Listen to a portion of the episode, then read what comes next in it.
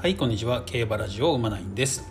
えー今回からですね、新シリーズということでですね、えーダビスタ名馬シリーズということで、えーまあ、ダビスタでね、えー振りダビスタから振り返る名馬シリーズということでね、えお届けしていきたいと思います。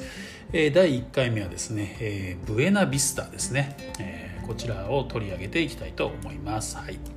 えこれゲームの中ではですねダビスタの中ではグルミウムっていう名前でね出てきます。でこれねあの庭先取引じゃなくてですね普通のセールで出てきますね、うん、実はこれ私昨日買ったんです。昨日というか今日か。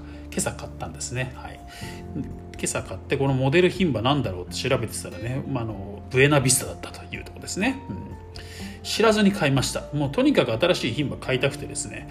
なんか良さげなのはないかなと思ってね、えーまあまあこの馬結構因子が結構入ってたんであこの馬ちょっと面白そうだなと思ってとりあえず買ってみようということでね、まあ、競りで買ってその後調べたらあブエナビスタじゃんということでですね。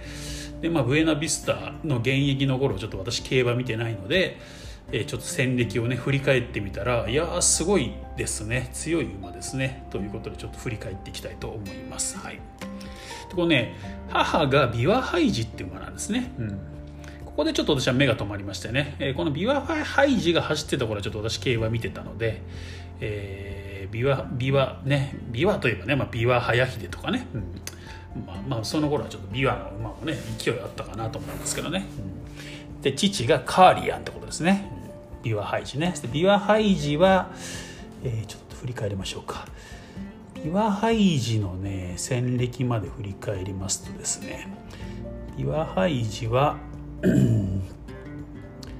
えっといたいたい。たえーっとね、えーまさしく先週のレースですね、まあ、当時はまだ3歳阪神阪神3歳牝馬ステークスに勝ってますね、まあ、当時は3歳今の2歳ですね、えー馬の年齢の数え方が変わったんでね、まあ2歳女王に輝いて、えーでも翌年クラシックはいまいちだったんですよね。チューリップ賞2着っていうのが最高だったのか。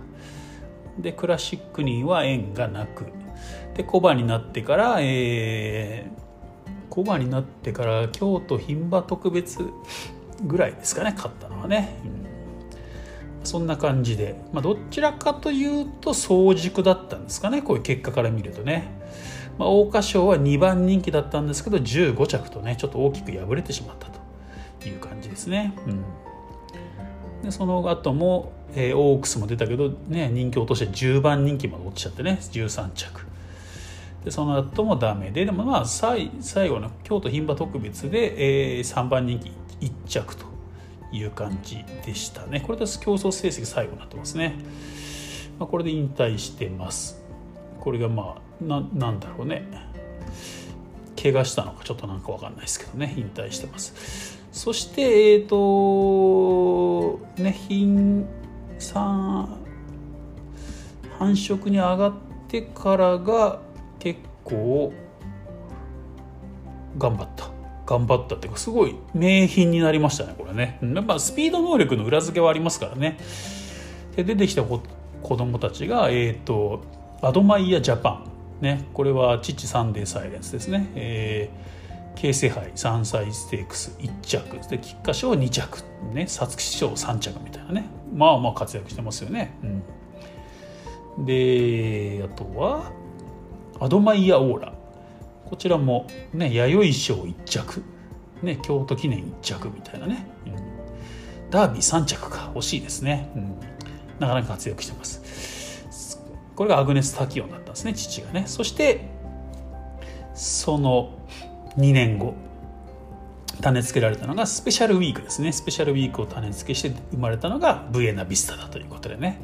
だからやっぱこういうふうにね兄弟がある程度活躍していた後にこう生まれてくる馬っていうのはねやっぱりすごい馬生まれてくる時ありますよね。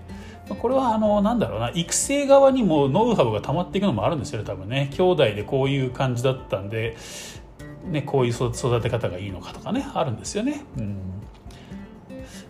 うん、でこのままブエナビスタが生まれたと。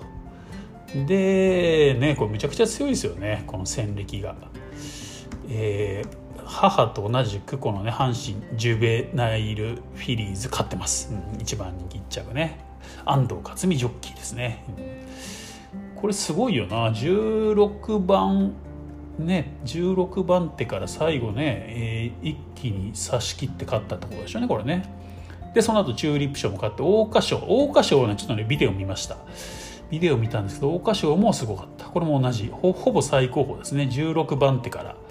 最後ですね直線ね、えー、34.9の流れの中1頭だけ桁違いね大外から33.3秒というね末足で一気に差し切って勝ったっていうですね。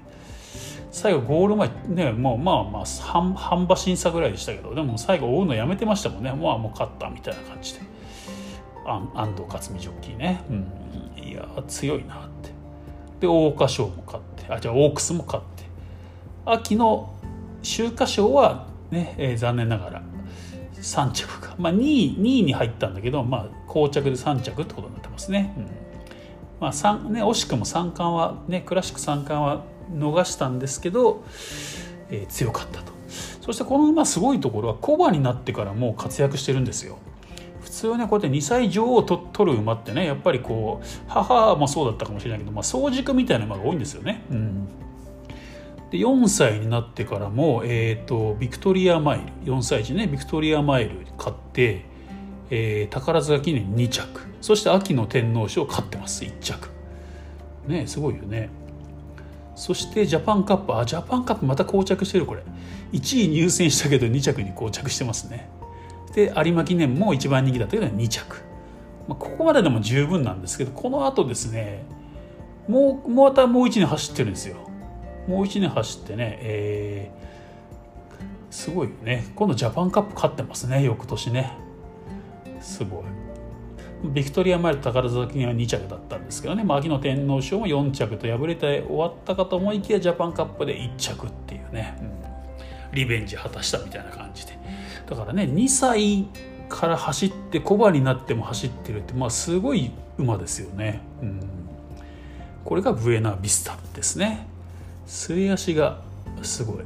ねこれダビスタ向きですね。ダビスタ向きっていうのかどうか分かんないけど。父スペシャルウィークでね、うん、でですね子供がですねだからまあ何つけようかって話になりますけどね。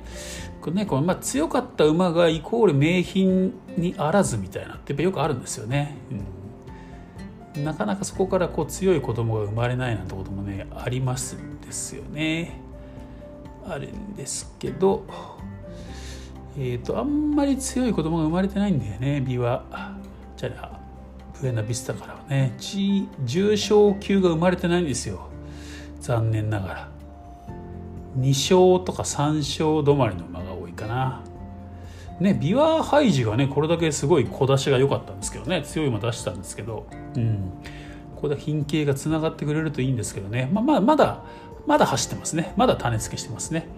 えー、2年連続。2019年がロードカナリア。2020年もロードカナリアの子供が生まれてます。うん、でこれ牝馬連続して生まれてますから。ねこの両どっちかちょっと活躍してくれて血残してくれるといいんですけどね。うん。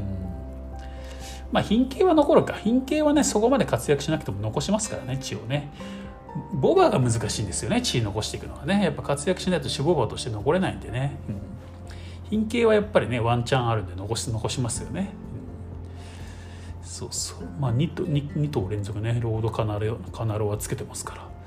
ちょっと楽しみではあるかなってとこですね。ということで私もねこの馬をダビスタで買いましたので何をつけようかなというところで今ちょっといろいろ考えて楽しんでると。でもこれこだわってつけてるな。最初の1234年はねずっとキングカメハメハつけてますね。カメハメハつけたんだけどいまいちパッとせずだな。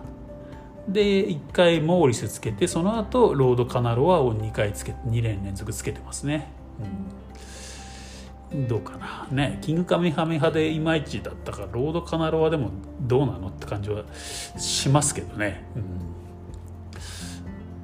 うん、ねまあ私もちょっとまあ1頭ぐらいつけてみようかなロードカナロアなんかねに凝った配合にはなりづらいんですよ、うん、調べたんですけどね、まあ、凝った配合になる馬2頭ぐらいしかいなくて、まあ、それもそんな大した脂肪馬じゃなかったのでとりあえず1台目は凝った配合じゃなくてもいいかなと思ってて、えー、ワイルドラッシュつけようかなと思ってます。メインはね、うん。やっぱとりあえずねワイルドラッシュがやっぱすごいんでね。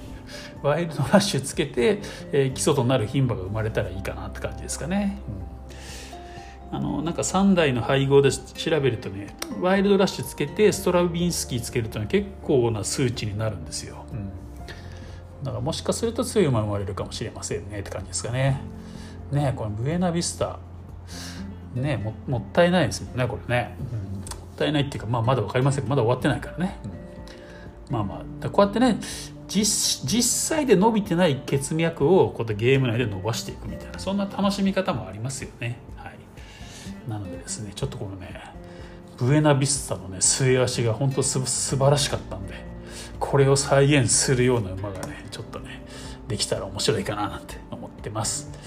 ということでね今回は2009年ですね。もう11年前か。2009年の桜花賞馬そしてオークス馬でありますブエナビスタでゲーム内ではグルミウムって名前です、はい、こちらの牝馬をお届けしてみました。ということでね、えー、今回は以上です。また次回お会いしましょう。